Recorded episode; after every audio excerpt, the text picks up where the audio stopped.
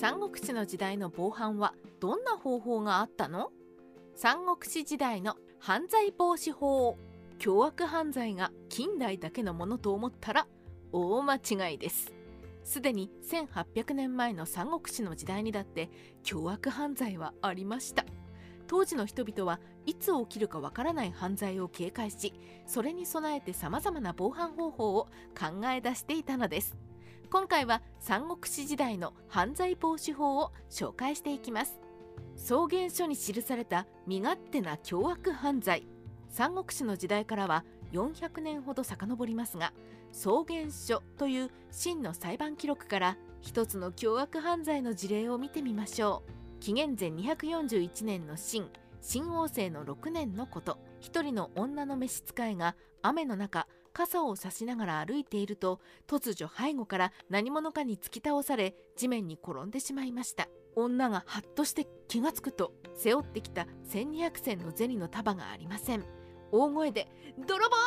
と叫ぶと近くに住むシンという少女が飛び出してきて開口一番「大変背中にナイフが刺さっているわ」女の背中に突き刺さったナイフは全長20センチもある大きなもの。幸い急所は外れていて召使いの女の命に別状はありませんでしたがもう少しナイフの刺さる場所がずれれば死んでいたかもしれません。この事件の犯人はコウという不良少年で遊び金欲しさにあったと犯行を自供しています。動機も短絡的な思考も今の犯罪と大差ありませんね。数十万の人間が住む大都市では太鼓がサイレンの代わりだった。三国志の時代でも洛陽や長安のような大都市では人口は数十万を数え止める人間もいればその日の寝床さえない貧しい人もいました。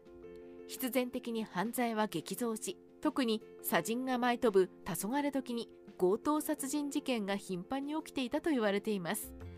漢女の長小伝によると前漢の末期は社会が混乱して凶悪事件が多くあまりにひっきりなしだったので長は一計を案じて族の親玉を懐柔して構成させ犯罪を減らすことに成功したという記述があります。犯罪が発生すると当時の役人は櫓に登り太鼓を叩いて周囲に犯罪が発生したことを知らせていました。のんきに見える古代ですがすでに大都市では現代のサイレンのように犯罪の発生を知らせる太鼓が鳴り響いていたとは驚きです。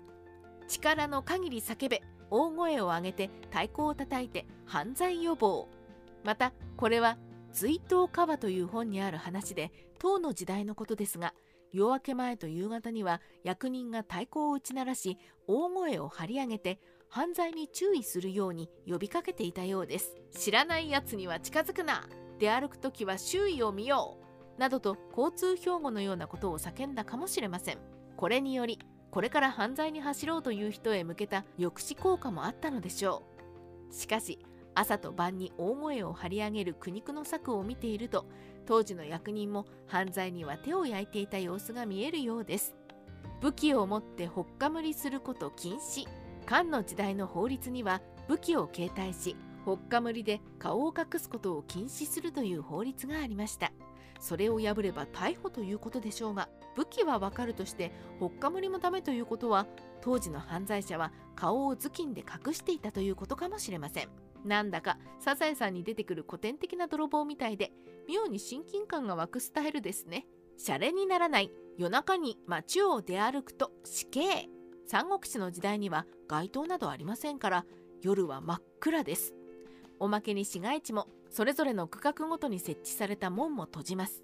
ですから夜中に歩く人間は人殺しか盗っととみなされ問答無用で犯罪者扱いで殺されました。曹操がまだ若く洛陽北部の門で問いをしていた頃皇帝お気に入りの宦官剣石の叔父が自分も偉くなったものと錯覚し我が物顔で夜中に城門をくぐろうとし曹操に逮捕されて罰として棒で叩かれ死んだことがあります。この話だけ見ると曹操厳しすぎと思いますが実際には曹操は法律を遵守しただけなのです。三国志ライターカワウソの独り言。いかがだったでしょうか？三国志の時代の防犯方法太鼓を鳴らして犯罪を知らせる夜間の外出を禁止するなどは今でも通用しそうですがほっかむり禁止などは時代が伺えて現在からはコントのようです。ただ夜中に門を出入りすると死刑になるのはシャレにならないくらいに厳しい決まりです。